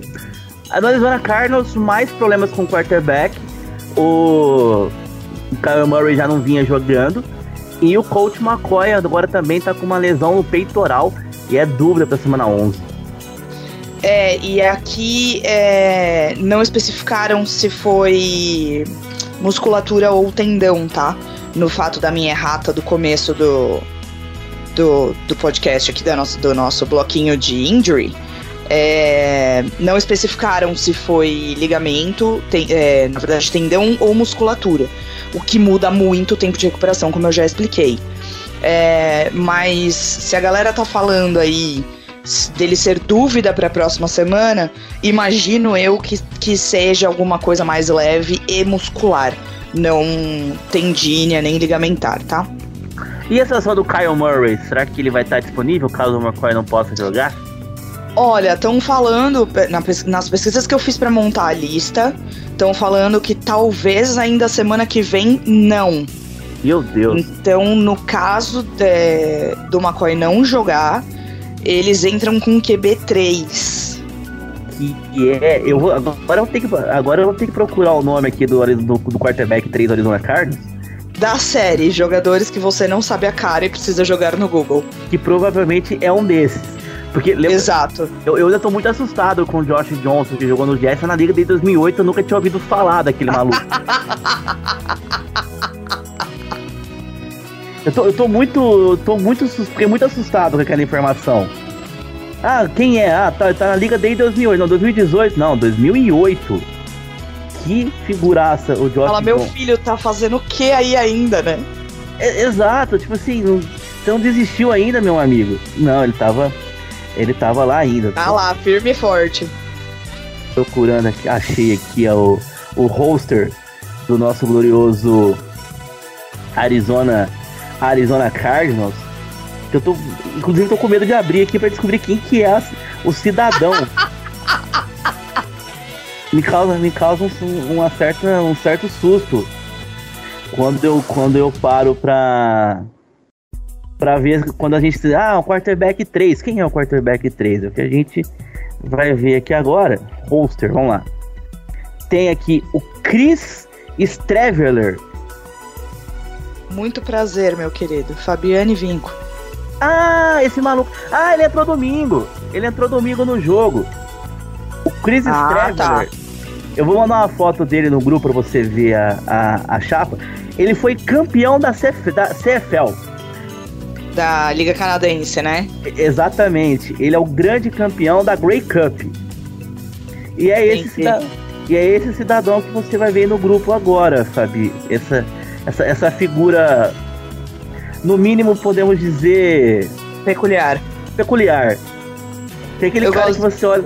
Eu também gosto desses caras peculiares aí. Do, eu, do... Eu, go eu gosto desse adjetivo. Porque você consegue, você consegue dar, dar forma para muita coisa. Exatamente. Cristo tá... amado. Respeitem Chris Gente, Traveler. por favor, joguem o nome da pessoa no Google e procurem a foto que o Carlos me mandou. Só isso que eu tenho pra dizer pra vocês. Respeite o campeão da Grey Cup. Bom, é. Figuraça.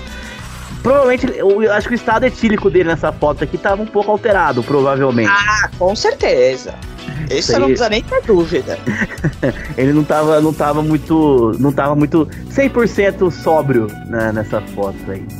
Bom, dando sequência aqui então, nos Raiders, o Las Vegas Raiders, a bagunçada franquia Las Vegas Raiders, nós temos o fullback, o Alec Ignow, em gol, que ele sofreu mais uma ruptura de LSA em uma jogada de Special Teams e em final de temporada para ele. Isso aí. E eu honestamente não vi a jogada, mas se foi em algum retorno, alguma coisa do tipo assim, deve ter sido uma pancada, talvez de fogo amigo até. E final de temporada para ele até o ano que vem, viu, meu querido? É, eu não lembro, eu não lembro também dessa lesão dele, não. Eu vi o jogo, não me lembro de, de ter visto. Eu lembro de, ter saído um jogador machucado, mas não lembro de ter visto a jogada em si. Mas provavelmente aí foi sério porque ele tá fora da temporada. E o Jalen Richard, que é o running back, running back, ele tá com uma fratura de costela e fica de uma a quatro semanas fora. Não especificado se é uma ou mais costelas, obviamente uma sim, mas não dá para saber se é mais de uma, a gente não tem essa informação. E fraturas normalmente levam quatro semanas para consolidar, então por isso que ele fica aí de uma a quatro semanas fora. Ainda mais de costela que não tem muito o que fazer, é só repouso, né? Não tem como não engessar. Tem... Então ele tem que ficar repousando para se recuperar. O San Francisco 49ers. Peraí, peraí. Oi. Você pulou Packers e Eagles. Opa, verdade, já desci duas folhas aqui, verdade. Vamos lá então. eu, eu, eu, me empolguei com, com, com o Strever lá e eu acabei pulando os dois. Voltando então aqui no Green Bay Packers. O Aaron Jones, ele tá com, uma, com estiramento do ligamento colateral medial de uma a quatro semanas fora. E foi menos do que a gente imaginava. Né? E por, porque é. na hora a gente ficou um pouco. Eu achei, eu fiquei um pouco preocupado que era algo mais sério. O que complica nessa situação é que quando também eu tava fazendo as pesquisas para para montar a lista, é, eu achei um médico que eu sigo no Twitter já faz bastante tempo e ele comentou uma coisa que eu não me lembrava. É a terceira vez que o Aaron Jones tem essa mesma lesão no mesmo joelho. Nossa. O tecido cicatricial que se forma quando um ligamento é, rompi, é estirado, no caso, né? É, porque quando ele rompe, ele não se refaz. Mas quando ele estira, tem uma, uma parada que chama fibrose. É como se fosse uma casquinha quando você se corta, assim. É a fibrose hum. que junta ali, tá? E por, por ter acontecido já três vezes no mesmo joelho, pode ser que ele fique mais tempo fora, tá? É, de um grau 1 pode ter passado, evoluído para um grau 2 de estiramento. E aí ele leva um pouco mais de tempo para voltar também. Então tem que ficar de olho, muito olho aí no menino para ver o que, que, vai acontecer. Exato. E nessas uma, quatro semanas, uma dessas semanas é de folga do Red Buy, né? Dos Peppers. Não... É, a gente tá de folga acho que daqui duas semanas. Isso. Isso, verdade. Então ele fica de fazer três jogos, né? Se tudo, Isso. Se tudo correr bem. Exato. E um, que, e um que provável final de temporada é que é o linebacker, o Whitley Mercilus. Ele teve uma ruptura do tendão do bíceps. E aí a gente sabe que é tendão mesmo, porque a galera já explanou, já já não tem muito mais o que fazer, porque ele vai ter que passar por cirurgia, né? O tendão do bíceps, quando ele estoura, o bíceps fica uma bolinha, assim. É horrível. Ai, caramba. É tipo um é. elástico quando rompe? Isso, exatamente. Ah, sim. Exatamente. Ai. Imagina que o, o tendão é um, o, o, elástico que tá segurando o bíceps esticado. E aí, sim. quando ele rompe, ele perde a tensão de um lado e ele fica uma bolinha. Então, Ai. precisa passar por cirurgia para esticar ele de novo e, e, grudar de novo, né? As duas, fundir as duas partes do tendão ali. Então, final de temporada pra ele. Eu vi o pessoal lamentando bastante no Twitter, né? Porque ele é um jogador importante aí dessa Nossa, linha do sim. Eu vi o pessoal do, sim. perfil do, do, do pessoal Cobra Packers bem chateado com, com o que aconteceu. É, no, no Philadelphia Eagles, o Dallas Goldert, concussão, tá, Andy? Aí aquela avaliação dia a dia. Isso, e eu, eu não, não, não tô faltando com vocês, tá? Eu ainda vou trazer o processo de protocolo de concussão aqui para vocês, tá? Beleza, isso aí. É, isso eu tô fazendo concussão, pessoal aí que tá ouvindo a gente, o Ocheski, né, do, do Patriots, e o jogador dos Patriots que estavam no protocolo de concussão estão liberados, então eles jogam quinta-feira contra os Falcons, e treinaram na terça já. É que a gente falou deles semana passada, eles ficaram de fora do jogo contra, contra os Browns, né? Eles foram, uhum. no, no, foram, foram liberados, mas agora eles foram estão de volta. Buffalo Bills, agora, agora é o bom mais um aí pro bom. Não, perdão, 49ers. Olha eu falando 49ers aqui. Nós estamos aqui. 49ers, primeiro, o Elijah Mitchell, running back, fratura em um, do, fratura em um dos dedos da mão, indefinido pro próximo jogo. É, e o porquê dele tá indefinido? Porque não se sabe eh, qual mão é, qual dedo é, então complica um pouco. Se ele tiver com uma fratura, se ele for destro e tiver com uma fratura num dedo da mão esquerda, é bem possivelmente que ele jogue. Se ele for destro e tiver com uma fratura na mão direita, aí já complica um pouco a situação, porque teriam que colocar uma tala para imobilizar o dedo dele e ele perderia um pouco da sensibilidade em relação à bola. Para um running back, isso não é nem um pouco bom. Então, Sim. por isso que ele tá com um status indefinido pra semana 11. E lesão de LCA pro Javon Keenan, left end, uma atualização, ele passou pela cirurgia de LCA que vai reconstruir o ligamento rompido nas últimas semanas. É, e eu só botei ele aí só pra galera saber que ele já operou, né? Porque o lance da, da cirurgia de LCA não é quando acontece a lesão, e sim quando acontece a cirurgia né? Então só pra galera ter um tempo aí de estimativa de retorno dele. Bom, outro lesão de LCA também é o defensive tackle dos Bills, o Justin Zimmer. LCA fora da temporada também, né, Fabi?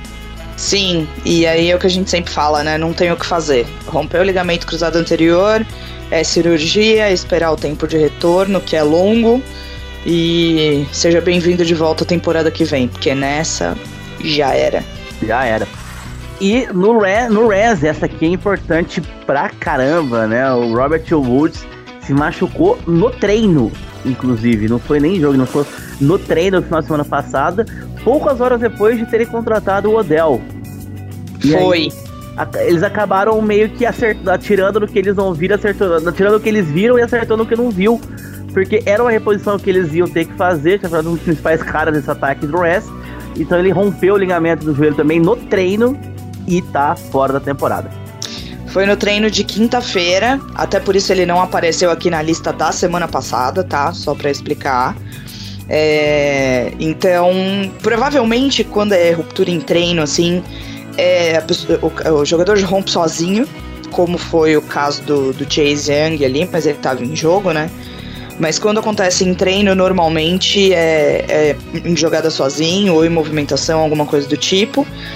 E aí, felizmente, o Rams teve essa infeliz coincidência de conseguir atirar no que viu e acertar no que não viu, sabe? Foi, foi, foi. Eles perderam o jogo na segunda-feira para os Niners, mas é, recuperaram o ataque dele, o Herbert Willis fora da temporada, e provavelmente no começo da temporada que vem também, por causa do tempo de recuperação que a gente já falou por aqui hoje. Exato. E, e o último da lista, né, que é o Richard Sherman, que volta a aparecer aqui, né, jogador do, do Tampa Bay Buccaneers, tá com uma nova lesão de, na musculatura da panturrilha de 4 a 8 semanas fora, hein? É porque aqui a gente sabe que foi um estiramento grau 2 da musculatura, né? Então, quando isso acontece, é, é até 50% da área muscular, né? Que, que se rompe. O que já deram a entender que ele vai passar por aquele mesmo procedimento que eu falei, que tá lá no meu Twitter para quem quiser ver. É, injetar, é, injetar a célula tronco, aonde a musculatura foi rompida. Então, como é uma área um pouco maior, ele fica aí de 4 a 8 semanas fora, até para as células tronco conseguirem retrabalhar aquela área muscular ali e tomarem o papel de células musculares, né? Então vai demorar um pouquinho para ele voltar. Tá certo. E vamos atualizar o número de lesões de LCA nessa temporada. Eram 41 na semana, na, no final do nosso programa semana passada. E já são 46 batendo o recorde da temporada passada. E a gente está na semana 10 ainda, para começar. Não começou a semana 11 ainda. Exato. Isso me dá um medo do caramba, porque nessa temporada foram 18 rupturas de LCA na pré-temporada, tipo antes da semana 1. O resto Nossa. aconteceram todas elas em temporada regular. Mas independente, conta como a mesma temporada. Sim. Se a gente já tá em 46 e nós estamos na semana 10, faz as contas o que, que vai acontecer até a semana 17. Mantendo a média, a gente chegaria no final da semana 18, que tem uma, que tem uma semana a mais agora, né? É. Na semana 18, com quase 90 lesões de joelho, batendo a casa. Cristo amado, 90. que medo. É, bastante. Assustador. Os médicos, os ortopedistas estão faturando uma grana, viu, bicho? Puta merda. Muito, muito. Tá louco. Bom, a lista hoje está um pouco menor do que das outras semanas, mas mais impactante são jogadores que ficam bastante tempo fora, Fabi. E é isso, encerramos o nosso Injury dessa semana. Faça o seu jabá aí de onde você vai estar aparecendo nos próximos dias, o pessoal continuar acompanhando o seu trabalho. Pois é, então, ainda não volto para a bancada, pelo menos pelas quatro semanas aí que vão, vão se suceder. É, eu volto só quase no finalzinho de dezembro, ali na penúltima semana de dezembro. Enquanto isso, estamos aqui no nosso bloquinho. É, qualquer atualização maior que saia, eu mando para vocês, para vocês atualizarem na gravação, porque a gente grava na terça, vocês gravam na quarta. E agora estou com um vídeo toda sexta-feira saindo no canal Quarta para Duas das meninas do Girl Power NFL, é, trazendo basicamente as mesmas lesões que a gente fala aqui, mas no final eu normalmente puxo uma lesão específica para esmiuçar ela um pouquinho melhor. E lá tem vídeo da jogada, tem uma, uma parte que a gente coloca de animações anatômicas. É bem legal para quem gosta de ter um visual. E aí, qualquer coisa também que saia no meio do caminho entre a gravação do vídeo, a gravação do podcast, a saída do podcast e a saída do vídeo, corre lá pro meu Twitter que a gente discute lá um pouquinho melhor. É isso, a gente continua agora então aqui nossa pauta lá na bancada.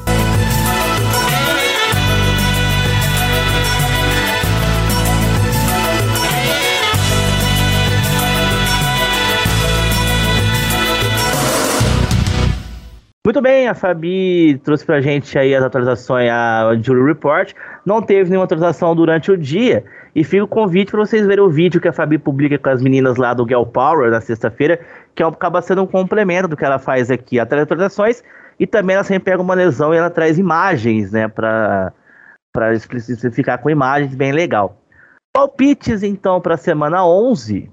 Vamos lá, então, palpites para semana 11, começando quinta-feira, 10 e 20 da noite. Reedição do futebol do, do Super Bowl 51. Vai ser a segunda vez que esses times se enfrentam depois do Super Bowl. É, nós temos Atlanta Falcons e New England Patriots. O jogo vai ser lá em Atlanta, no Mercedes-Benz Stadium. Antes de falar qualquer palpite, eu convido ao, ao telespectador, ou melhor, ouvinte, né, porque ninguém está nos vendo, a catar o link chamando para transmissão da Kickoff Radio entre Atlanta Falcons e New England Patriots. O que, que, o que, que o seu Carlos Oliveira fez? Vocês sabem do meme do Matt Ryan de sutiã, que ele achou, sabe-se lá como, e o Matt Ryan de sutiã tá em tudo que é lugar. Aí, tudo, tudo. aí quando, quando o, o Mac Jones foi selecionado no draft pelo New England Patriots, o seu Carlos, de novo, achou uma foto do Mac Jones em que ele tá sem camisa, fumando um charutão e com a pança de fora. E a foto é maravilhosa. Então, ele tinha acabado de ganhar o college ali. Tinha é, ele tinha acabado de ganhar o college. E a foto é a foto de perfil do Carlos. Porque quem não conhece, quem, quem segue o Carlos em perfis tipo WhatsApp, não tem foto dele. A foto é o Mac Jones sem camisa, de charutão na boca, comemorando o título do college. E aí, na foto do, do, do material de, de, divulgação, o Carlos bota o Matt Ryan de sutiã contra o Mac Jones com, sem camisa e fumando um charutão.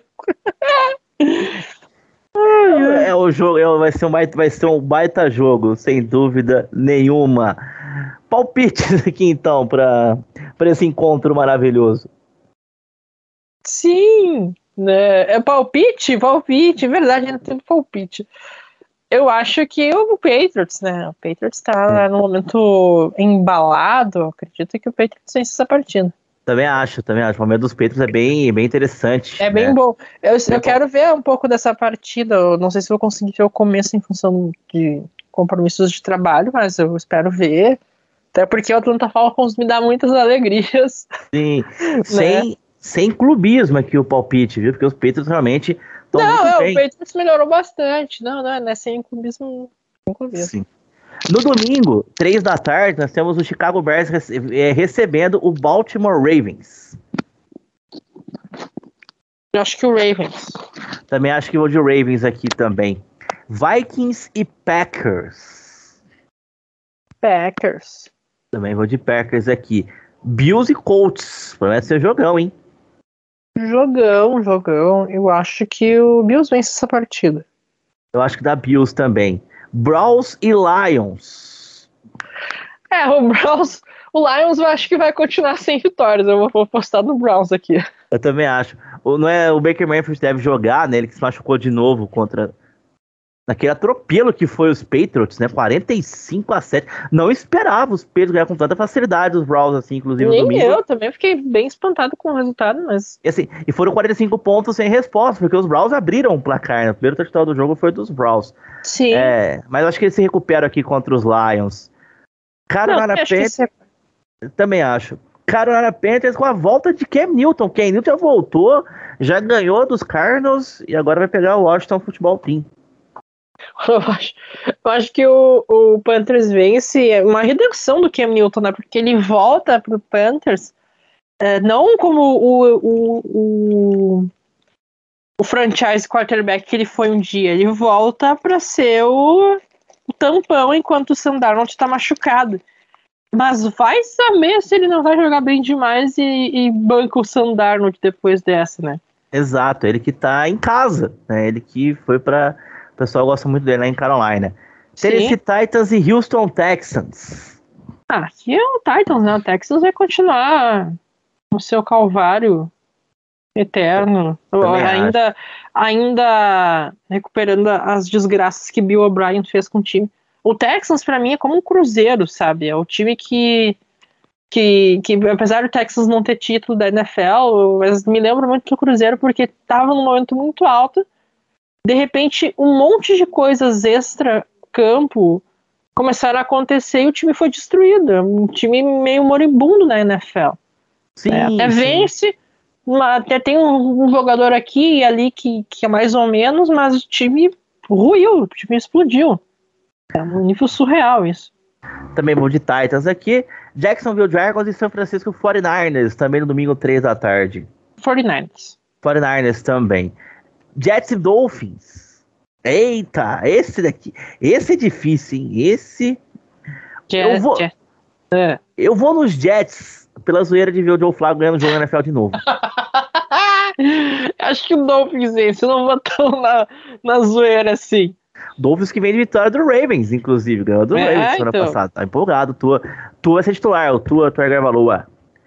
Eagles e Saints. Esse jogo eu vou, inclusive, vou narrar esse jogo no Kickoff Radio.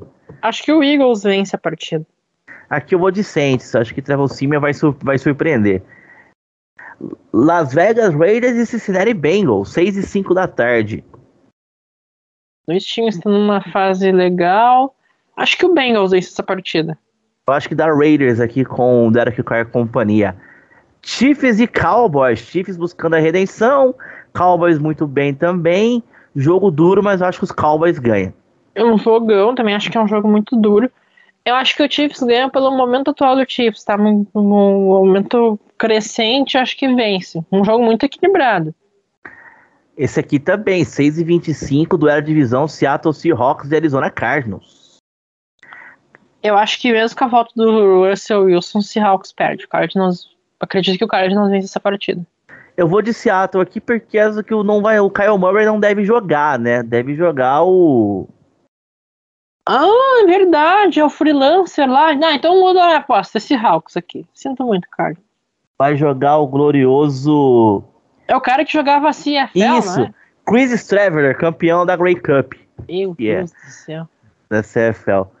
O Sunday Night Football domingo é Los Pô, Angeles. O, esse, esse quarterback campeão da Grey Cup jogando no time da NFL é a esperança para os jogadores do futebol americano brasileiro chegarem na NFL. Por que não? Por que, Por que não? Sonhar não custa nada. É, exato. É. É, Los Angeles... che chegar para digo chegar para jogar, não chegar para viajar como aquele cara lá. Né? Exato. Chegar pra jogar. É, que nem o Carlos Santos, que nem. Enfim. Não é que nem o Panther lá do, do Seattle Seahawks, que o cara é australiano e jogava rugby. Bem isso, bem isso, é, bem Esqueci isso. o nome do brother lá, mas ele é australiano, ele é australiano. É. Bom, o Los Angeles Chargers faz o Sunday Night Football contra o Pittsburgh Steelers. Pittsburgh Steelers, né, sacanagem, o Steelers faz aquele jogo medonho com o Lions, empata com o Lions, que é o pior time da NFL indiscutivelmente nesse ano, e ganha o Sunday Night Football na semana seguinte. Nada faz ben, sentido nisso aqui. O Big Ben deve jogar, mas eu acho que vai ser o menino Herbert ah, vai brilhar não, aqui. O Chargers, o Chargers vence essa, né? O Chargers, Sim. eu acredito que vence, vence e vence. Vence muito. Vence pra caramba. E na... Bom, e segunda-feira é dia de contar a história de Super Bowl de time que tava invicto e perdeu o Super Bowl depois. porque é o um encontro, né? Tampa Bay Buccaneers contra o New York Giants, né? O Tom Brady reencontrando o Giants. O Tom Brady vem de duas derrotas seguidas, com uma semana de bye no meio. Ele jogou mal segunda, na, na, contra o Washington Football Team. O jogo é em casa de Tampa, é lá em Tampa. Ou seja, o Tampa Bay Buccaneers vai vir com sangue nos olhos.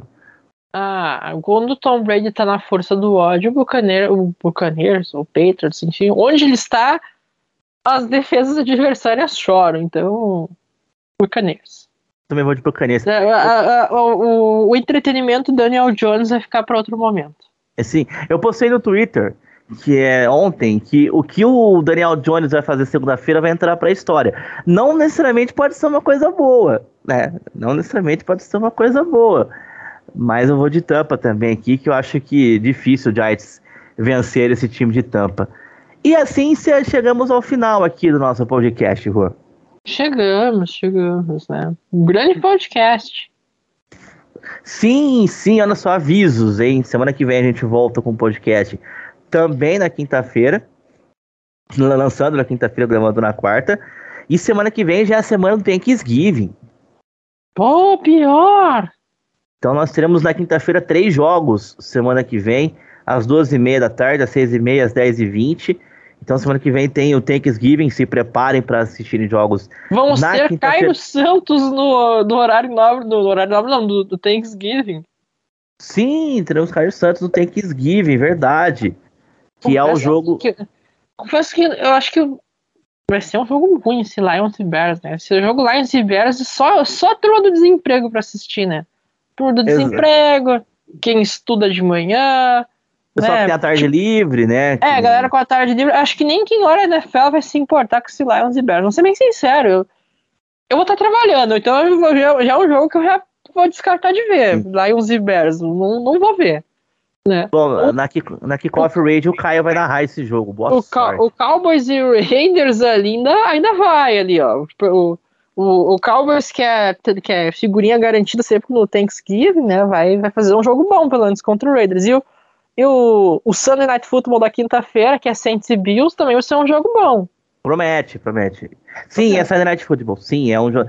Ah, mas é da quinta-feira. Sim, é um Sunday Night Football porque é o horário nobre. Esse jogo vai ser em TV aberta nos Estados Unidos na NBC. É, é isso. Não é faz isso. o menor sentido, mas lembrando que aqui no Brasil, anos atrás, um programa chamado Saturday Night Live passava no domingo. E não era ao vivo. E não era ao vivo. E nós, é. tivemos, e nós tivemos já o Sabadão Sertanejo às quintas, eu gosto sempre de lembrar. Sabadão. Qual, qual que, o que o SBT fazia, né? O Saturday Night Live era da Rede TV, mas o sábado sertanejo era no SBT. Exato. Bom, é tinha isso, então. noite de tarde, né? É tinha, sempre... tinha no domingo, depois do programa do Silvio Santos, numa época, uma sessão de filmes chamada Sessão das 10. Mas sempre começava lá pelas 11 meia-noite. Bom, é sempre isso. João às 11h30, começando a meia-noite, depois da meia-noite. Sempre é normal isso na TV brasileira. Então é isso, até semana que vem, então, aqui no Maratona NFL. Até semana que vem, Carlos. Obrigado pela companhia de sempre e até mais. Falou!